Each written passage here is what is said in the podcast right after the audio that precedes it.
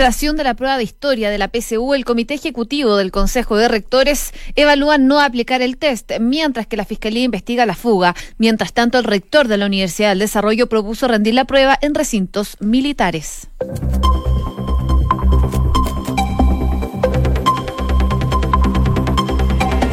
Dos minutos faltan para la una. Muy buenas tardes. ¿Cómo están ustedes? Bienvenidos a una nueva edición de Noticias en Duna en un día que está bastante agradable en cuanto al clima. No hace tanto calor. A esta hora hay 23 grados de temperatura y la máxima va a llegar hasta los 27 grados. espera nubosidad parcial durante toda la jornada de este día miércoles 8 de enero. Si revisamos para mañana en Santiago, la máxima va a subir y va a llegar hasta los 29 grados y se espera que esté totalmente despejado. Si revisamos la costa Viña del Mar y Valparaíso, 17 grados a esta hora de la tarde. Se espera nubosidad parcial durante toda la jornada y una máxima de 19 grados. Durante los próximos días comienzan a aumentar las temperaturas allá en Viña del Mar y Valparaíso. Pero si nos vamos más al sur, a Concepción, 13 grados de temperatura, la máxima va a llegar hasta los 16. Precipitaciones durante toda la jornada del día de hoy y viento de entre 25 y 40 kilómetros por hora.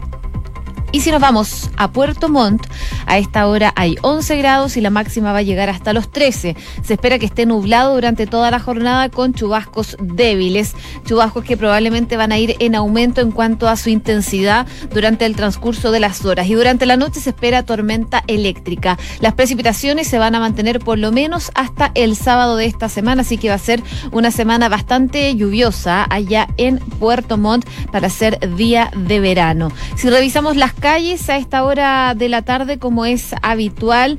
Por ejemplo, la Unión Operativa de Control de Tránsito dice que el tránsito de moneda al poniente está desviado en San Antonio por una actividad, esto es la comuna de Santiago. También se destaca que está ocupada la pista derecha en campo de deportes al norte, antes de Dubla Almeida, por trabajos en la vía, esto en la comuna de Ñuñoa. Además, se destaca que hay congestión en la ruta 5 al sur, en la salida de Agustina, se llaman a circular con precaución.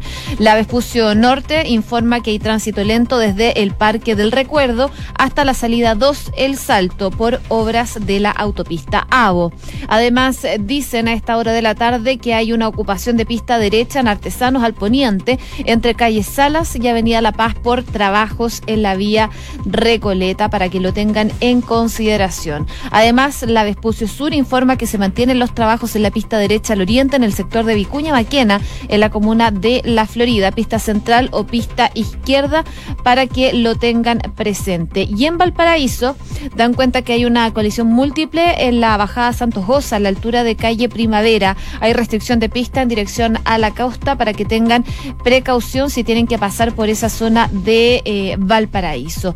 Parte de las informaciones que nos dan cuenta a esta hora de la tarde, eh, Carabineros dice hace algunos segundos que hay trabajos en la ruta 78 en el sector Rinconada y Peñaflor en ambos sentidos y la Vespucio Sur también dice que hay un vehículo detenido en la pista derecha al poniente en el sector Cerronero, en la comuna de San Ramón. Informaciones que vale la pena destacar a esta hora de la tarde en cuanto al tránsito. Como siempre, nos acompaña Francesca Ravizza, que nos hace un resumen de las principales noticias en los titulares. Fran, ¿cómo estás? Bien, ¿y tú?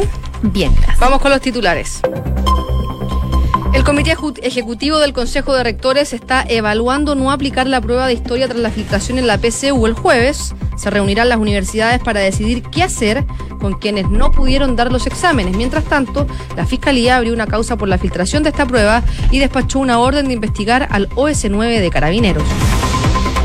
El presidente Sebastián Piñera promulgó la ley que amplía las facultades de Senabast y que reducirá hasta en un 70% el precio de los medicamentos. El mandatario recordó las 31 medidas enfocadas en la salud que anunció en octubre del año pasado, de las cuales indicó la mitad ya están implementadas. Esta tarde se realizará la interpelación al ministro de Salud, Jaime Mañalich, en la Cámara de Diputados. Se espera en que, entre otras cosas, se le pregunta al titular de la cartera por los recursos destinados al fortalecimiento de la salud, infraestructura hospitalaria y necesidades del sistema público. El senador Manuel José Osandón dijo que que existan condiciones, las condiciones para hacer un plebiscito en abril es responsabilidad nuestra, no de la oposición. Esta mañana en Radio Duna el parlamentario se refirió a la postura de miembros de su partido frente al proceso constituyente y aseguró que quienes firmaron el acuerdo de paz social y constitución lo hicieron por miedo y no por convicción.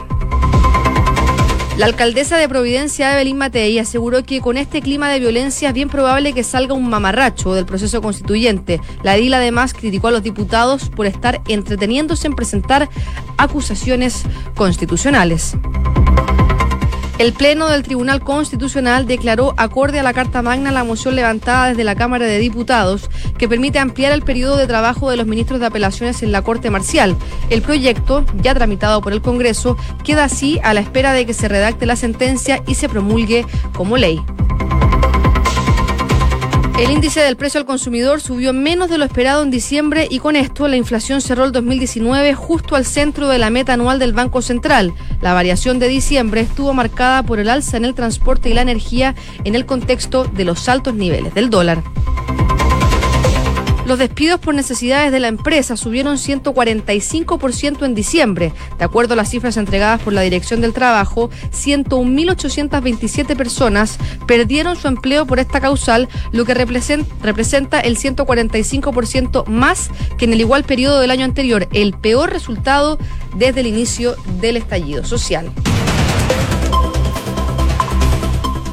El ayatolá Khamenei dijo que el ataque de Irán no es suficiente. El líder supremo iraní pidió el retiro de las tropas norteamericanas de la región frente a un grupo de personas que pedían la muerte a Estados Unidos e Israel. Por su parte, Estados Unidos prohibió las operaciones de aviones civiles estadounidenses en el espacio aéreo de Irak, Irán y las aguas del Golfo Pérsico y el Golfo de Omán. La Administración Federal de la Aviación Norteamericana informó que está siguiendo de cerca los sucesos en Medio Oriente. En Bolivia, la ala más dura del partido de Evo Morales amenazó con volver a las calles para remover a la presidenta interina Yanín Áñez. El dirigente Andrónico Rodríguez, muy cercano al expresidente, dijo que el 22 de enero concluye la resistencia pacífica. Los cívicos llaman a defender a la presidente interina. Terminamos con noticias del deporte porque los dobles salvaron a Chile de ser el peor equipo en la ATP Cup y se despide con un negativo registro. El elenco nacional tuvo una mala actuación y perdió todos los encuentros de singles. De hecho, apenas ganó un set en esta modalidad. Ignacio Casales sigue líder de la tabla general de los cuadriciclos tras terminar tercero en la etapa del Dakar. El piloto nacional completó el tercer día de competencia a un minuto 35 segundos de Giovanni Enrico, quien se apoderó de la jornada.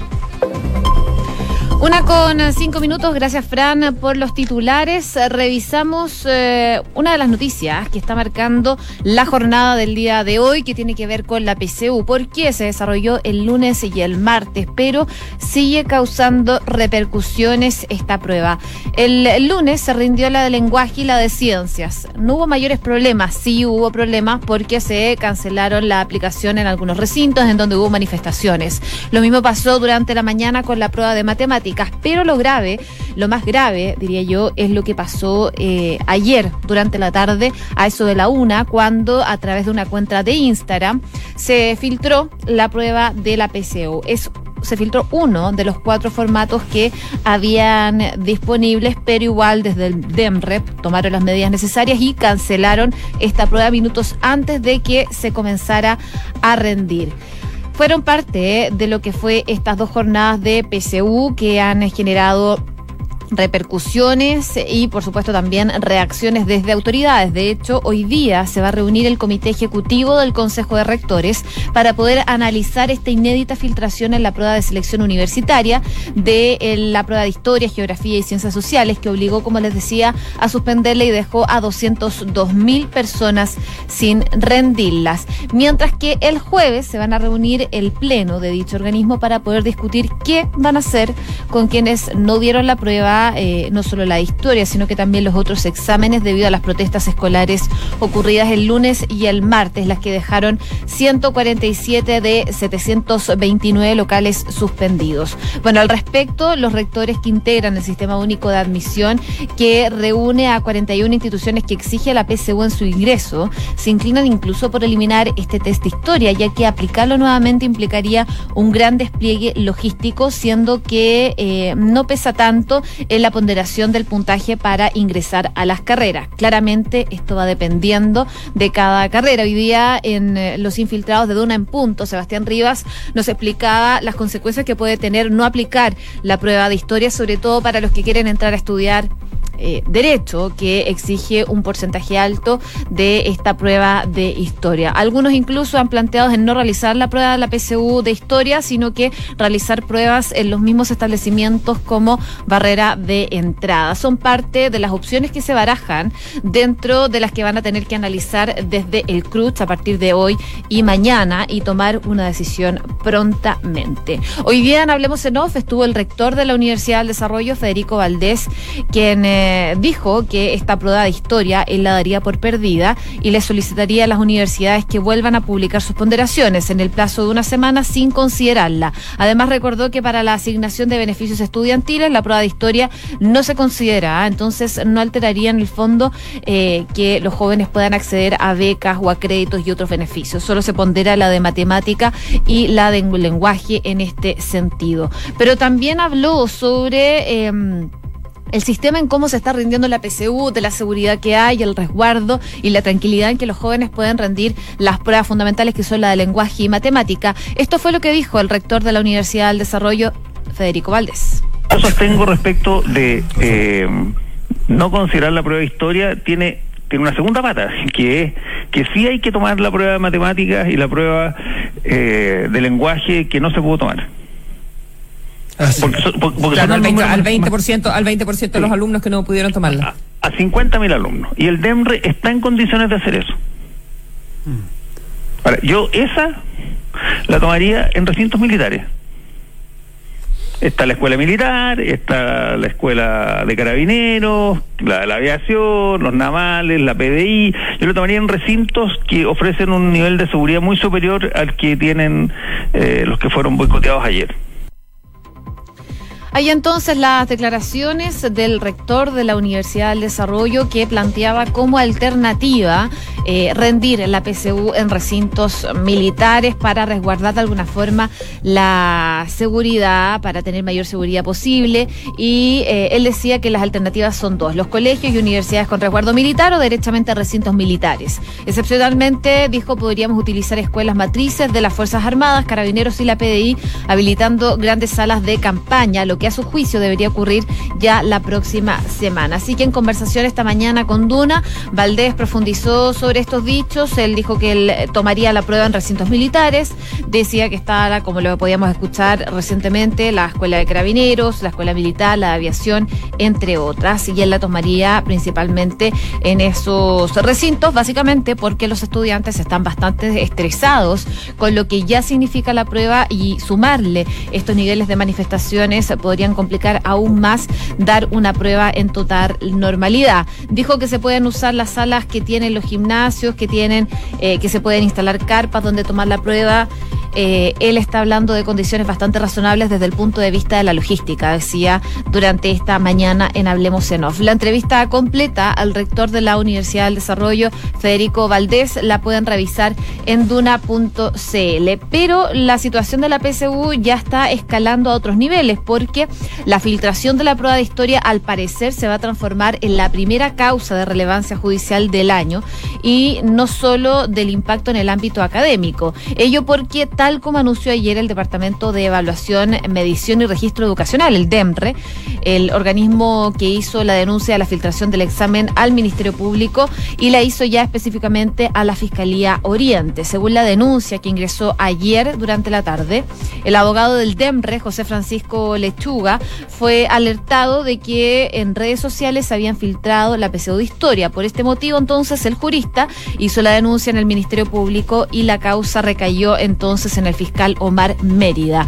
Durante las últimas horas, la Fiscalía remitió la orden de investigar al OS9 de Carabineros, el departamento que eh, es el área investigativa de la Policía Uniformada, para poder practicar entonces las primeras diligencias de este caso. Ayer, en todo caso, el ministro del Interior, eh, Gonzalo Blumer, señaló que todos los antecedentes van a ser puestos a disposición del Consejo de Defensa del Estado para que ejerza las acciones judiciales correspondientes sobre eh, quiénes son los responsables finalmente de esta filtración que se generó ayer, porque esta, este test, esta rendición se financia con recursos públicos, así que el gobierno tiene la capacidad de eh, emprender acciones judiciales respecto de esta situación. Vamos a ver entonces cómo avanza la situación de la PSU y finalmente lo que eh, apronta, que es cuándo se va a poder realizar la prueba de historia, si es que se va a realizar y cuándo se va a poder realizar las pruebas de matemática y lenguaje para los estudiantes que no pudieron rendirla producto de manifestaciones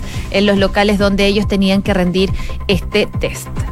Una con trece minutos. Noticias en Duna con Josefina Stavrakopoulos esta mañana el presidente Sebastián Piñera junto al ministro de Salud Jaime Mañalich promulgó la ley que amplía las facultades de la Central de Abastecimiento del Sistema Nacional del Servicio de Salud, más conocido como la Cenabast, lo que eh, finalmente va a permitir que los chilenos puedan optar a medicamentos hasta un 70% más barato. El presidente Piñera expresó que algunas farmacias y laboratorios llevan demasiado tiempo abusando de los chilenos y que a estos entonces les llegó el momento de poner ponerle el atajo y término.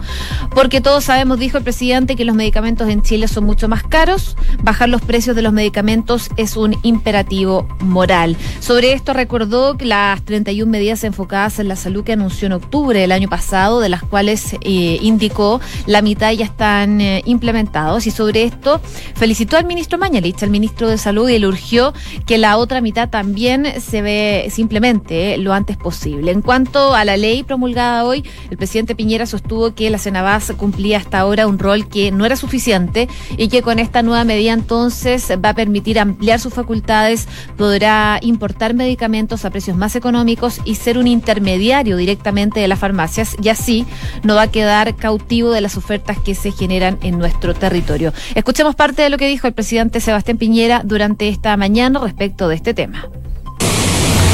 Estamos implementando a través de esta reformulación de Senabast, a través de tres mecanismos fundamentales o tres objetivos fundamentales. Primero, garantizar la calidad de los medicamentos. Segundo, mejorar el acceso a esos medicamentos. Y tercero, reducir los precios de esos medicamentos. Son los tres grandes objetivos de este nuevo Senabast. Hay entonces las palabras del presidente Sebastián Piñera, quien mencionaba también que con esta nueva ley que va a entrar en vigencia el 6 de abril, los medicamentos que sean intermediados por Senabast van a bajar en promedio hasta un 70%. Según decía el mandatario, en una primera etapa Senabast podrá vender medicamentos con estos precios más económicos a las farmacias independientes para asegurar que el precio bajo se mantenga. Van a establecer un precio límite máximo al que las farmacias podrán vender los medicamentos que adquirieron mediante eh, asegurando así que estos sean más baratos para la población. Entonces, para esto se va a crear un consejo consultivo que va a estar principalmente encargado de que es eh, recomendar el valor máximo de la venta al público. Esta ley se aprobó en 50 días eh, y decía el presidente, quiero agradecer al Congreso. Yo espero y confío que Senabas, FONASA y el Plan de Salud Universal se transformen en los mejores amigos y aliados de los chilenos que necesitan atención de salud o que necesitan comprar medicamentos. Ese es el norte, ese es el objetivo, dijo el presidente durante esta mañana. Pero en esta actividad también estaba el ministro de Salud, Jaime Mañalich, previo a la interpelación a la que será durante esta tarde en la Cámara de Diputados. De hecho, el secretario de Estado llegó muy temprano hasta el Palacio de Gobierno e incluso recibió varios de los invitados que asistieron a esta promulgación de la ley que amplía las facultades de la Senabast, permitiendo el acceso a medicamentos más baratos. Y ahí en la ceremonia el mandatario felicitó al ministro porque la mitad de las iniciativas de la Política Nacional de Medicamentos ya está implementada. Todo esto, como les decía, en la previa de esta interpelación. Y si bien desde el Ejecutivo según aseguran que la realización de la pauta obedece a la entrada en vigencia de esta ley coincidió bastante eh, con la interpelación a la que será sometido el titular de salud a eso de las 4 de la tarde. Sin querer ahondar eso sí en el tema y al ser consultado por la situación, el ministro Mañalich se limitó a señalar que él eh, no va a hacer palabras sobre una cosa menos relevante de lo que estaban actualmente, que es el de la promulgación de la cena Bast.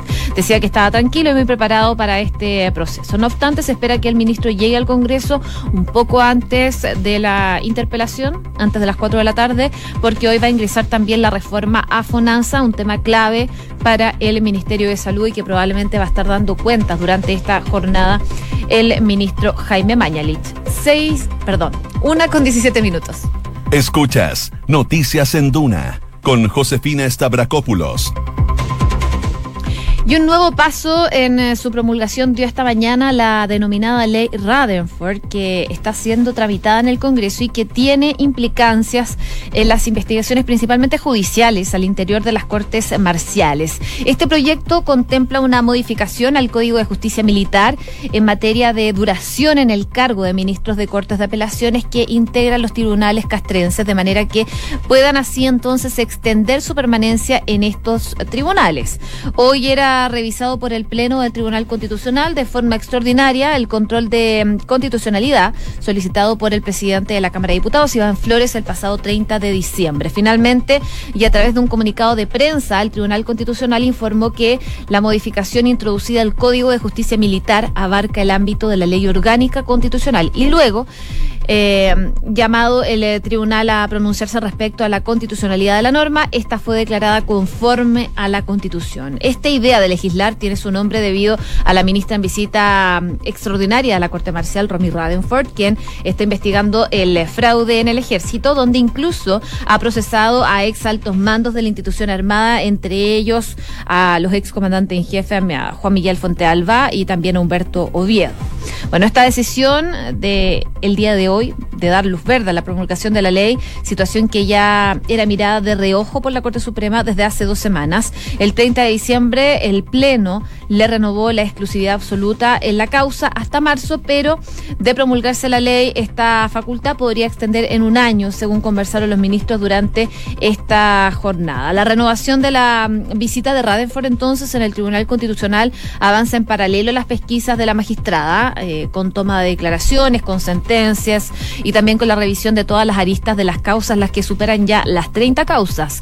Durante la penúltima semana de diciembre incluso se concretó mm, la declaración del comandante de personal, el general Patricio Meric, en la calidad de inculpado. Bueno, el general, sin embargo, se negó a concurrir a declarar al tribunal, por lo que la jueza debió tomarle declaración en su casa junto a los funcionarios judiciales. Es parte de las diligencias que está desarrollando todavía la ministra en visita, Romy Radenford, pero esta es una buena noticia en paralelo entonces para ella, porque el Tribunal Constitucional le dio luz verde a este proyecto de ley Radenford, como le llaman, y quedó a un paso de ser promulgado.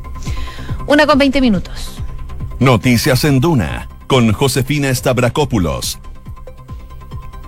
bueno, y lo contábamos durante esta mañana, al menos dos bases eh, con personal militar de Estados Unidos fueron atacadas durante la noche en Irak, según informaron desde Teherán y Washington. Los primeros reportes se refirieron a un bombardeo en una base aérea en Al-Assad, al norte de Bagdad. La Guardia Revolucionaria de Irán confirmó la autoría de este ataque al recinto militar. Y después, posteriormente, lo confirmó el Pentágono, una agencia de noticias iraní informó que aviones de la Fuerza Aérea iraní despegaron de sus bases luego de las primeras dos olas de bombardeos, mientras también se reportó la salida de aviones de combate estadounidenses desde una base en Emiratos Árabes ante una eventual orden desde Washington de responder a los ataques de Teherán. Según informa el Pentágono, Irán lanzó más de una docena de misiles balísticos en contra del ejército y las fuerzas de la coalición estadounidense en Irak. Estos misiles fueron lanzados desde Irán y apuntaron al menos a dos bases iraquíes que albergan militares estadounidenses y personal de la coalición. El Departamento de Defensa indicó que están trabajando en evaluaciones iniciales en cuanto a los daños en batalla y agregó que a medida que vayan evaluando la situación y la respuesta van a tomar todas las medidas necesarias para poder proteger y defender al personal de Estados Unidos y también a sus socios. Parte entonces de la situación que se vivió durante la noche. A instantes se espera que hable el presidente Donald Trump. Desde la mañana estamos esperando que hable el presidente estadounidense para ver las reacciones que surjan producto de este ataque que incurrió Irán en contra de Estados Unidos en las bases que tenía en Irak. Pero mientras tanto, la OTAN condenó este ataque que realizó Irán y exhortó al régimen de abstenerse de más violencia. El jefe de la OTAN condenó este ataque con misiles en contra de las bases iraquíes, que, como les decía, es utilizada por las tropas estadounidenses. Todo esto en represalia del asesinato del general Qasem Soleimani. Según lo que decía el líder de la OTAN, es que condenaba el ataque con misiles iraní contra las fuerzas estadounidenses y de la coalición en Irak. La OTAN exhorta a Irán a abstenerse de más violencia. Según un funcionario de la Alianza de Defensa, no hubo víctimas entre las tropas en su misión de entrenamiento en Irak. Por su parte, el primer ministro británico, Boris Johnson, pidió hoy a Irán que no repita los ataques en eh, su primer comentario al respecto desde el inicio de la crisis. Lo que decía es que Irán no debe repetir estos imprudentes y peligrosos ataques, sino que debe buscar una desescalada urgente, dijo Johnson ante la Cámara de los Comunes. Más elevado en todo caso fue el tono del primer ministro de Israel, Benjamín Netanyahu, cuyo país fue amenazado también por Teherán. Lo que decía él es que cualquiera que nos ataque va a recibir una respuesta rotunda, dijo el primer ministro en función a su vez, Francia condenó el bombardeo y pidió calmar las tensiones. Dijo que la prioridad es más que nunca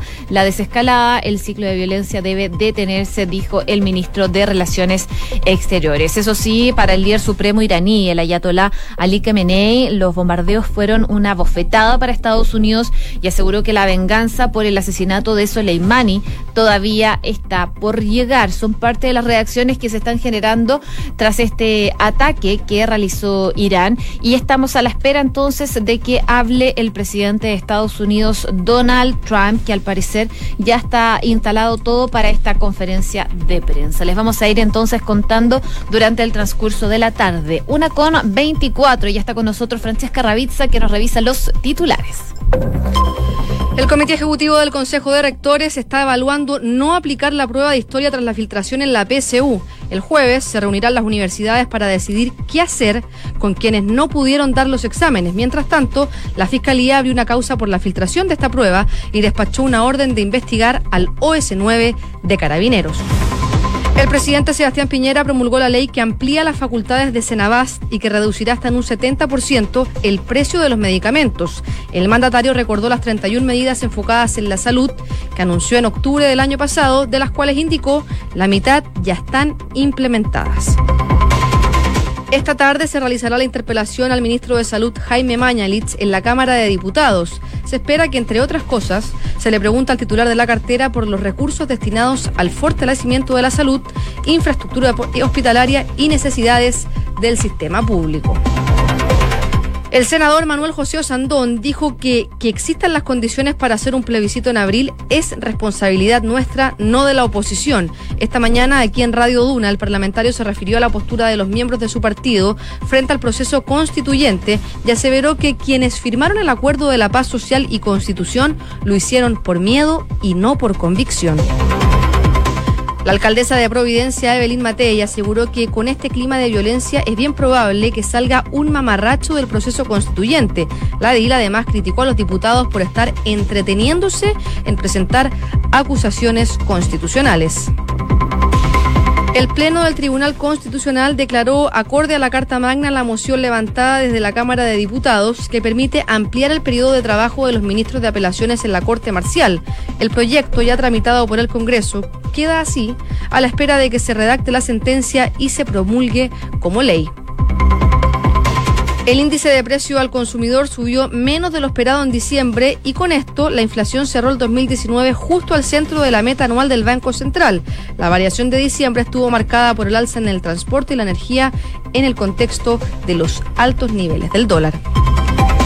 Los despidos por necesidades de la empresa subieron 145% en diciembre. De acuerdo a las cifras entregadas por la Dirección del Trabajo, 101.827 personas perdieron su empleo por esta causal, lo que representa 145% más que en el igual periodo del año anterior, el peor resultado desde el inicio del estallido social. Y cambiamos a noticias del ámbito internacional porque el ayatolá Khamenei dijo que el ataque de Irán no es suficiente. El líder supremo iraní pidió el retiro de las tropas norteamericanas de la región frente a un grupo de personas que pedían la muerte a Estados Unidos e Israel. Por su parte, Estados Unidos prohibió las operaciones de aviones civiles estadounidenses en el espacio aéreo de Irak, Irán y las aguas del Golfo Pérsico y el Golfo de Omán. La Administración Federal de la Aviación Norteamericana informó que está siguiendo de cerca los sucesos en Medio Oriente. Y en Bolivia, el ala más dura del partido de Evo Morales amenazó con volver a las calles para remover a la presidenta interina Yanín Áñez. El dirigente Andrónico Rodríguez, muy cercano al expresidente, dijo que el 22 de enero concluye la resistencia pacífica. Los cívicos llaman a defender a la presidente interina terminamos con el deporte porque los dobles salvaron a Chile de ser el peor equipo en la ATP Cup que tuvo su primera edición en Australia y se despide con un negativo registro. El elenco nacional tuvo una mala actuación y perdió todos sus partidos de encuentros de singles. De hecho, apenas ganó un set en esta modalidad. Ignacio Casales sigue líder de la tabla general de los cuadriciclos en el Dakar tras terminar tercero en la etapa. El piloto nacional completó el tercer día de la competencia a un minuto 35 segundos de Giovanni Enrico, quien se apoderó de la jornada. Una con 29, gracias Fran por los titulares. A esta hora habla en conferencia de prensa el presidente Donald Trump. El detalle se los vamos a ir contando durante el transcurso de la jornada. Mientras tanto, les contamos que Credicor Capital pone a tu disposición un equipo de especialistas que te asesoran para hacer crecer, preservar y gestionar tu patrimonio. Son parte del grupo financiero Credicor con más de un siglo de trayectoria en Latinoamérica y más de 30 años en Chile. Credicor Capital, excelencia en inversiones. Inmobiliaria Armas, empresa líder en la industria con más de 50 años de trayectoria, te invita a conocer e invertir en sus múltiples y atractivos proyectos inmobiliarios de alta plusvalía. Conoce más en iarmas.cl. Y Banco Vice nuevamente fue reconocido con el primer lugar del Premio Nacional de Satisfacción de, Clientes Pro Calidad en el sector bancos medios y fue elegido mejor de los mejores de la categoría contractual versión 2019, porque su motivación permanente es la satisfacción de sus clientes. Banco Vice, simple para ti. Nos vamos. Bien a continuación la segunda edición de Información Privilegiada y luego la tercera PM. Que estén muy bien y que tengan muy buenas tardes.